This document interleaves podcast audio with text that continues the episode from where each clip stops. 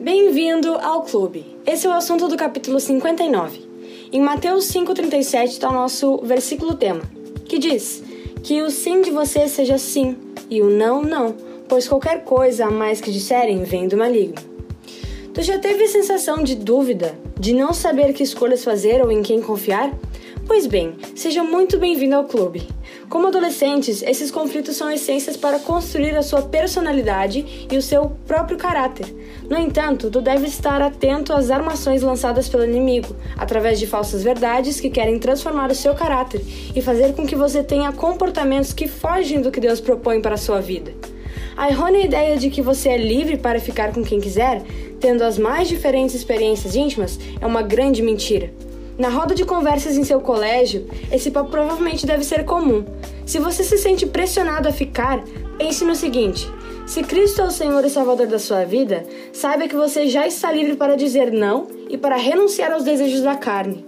Contar vantagens e falar que ficar é bom é muito fácil.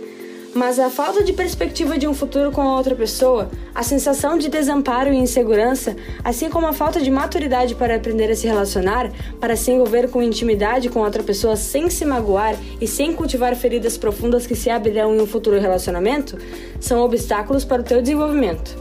Então fale com pessoas que tiveram bons exemplos de vida. Procure seus pastores, líderes ou seus pais e peça que lhe orientem sobre tais escolhas. Segundo o livro de Eclesiastes 3:18, para tudo há um tempo debaixo dos céus. Aproveite o adolescer para plantar boas sementes, para aprender e conversar sobre o que é o verdadeiro amor e quando no tempo certo lhe chegar.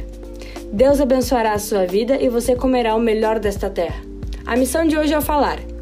Livre-se das mentiras que só servem para agradar os amigos.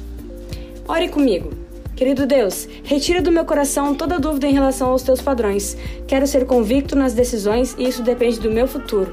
Em nome de Jesus, amém. Em Lucas 21,15 está a nossa palavra final. Porque eu lhes darei palavras e sabedoria que os seus inimigos não poderão resistir e nem negar. Até a próxima!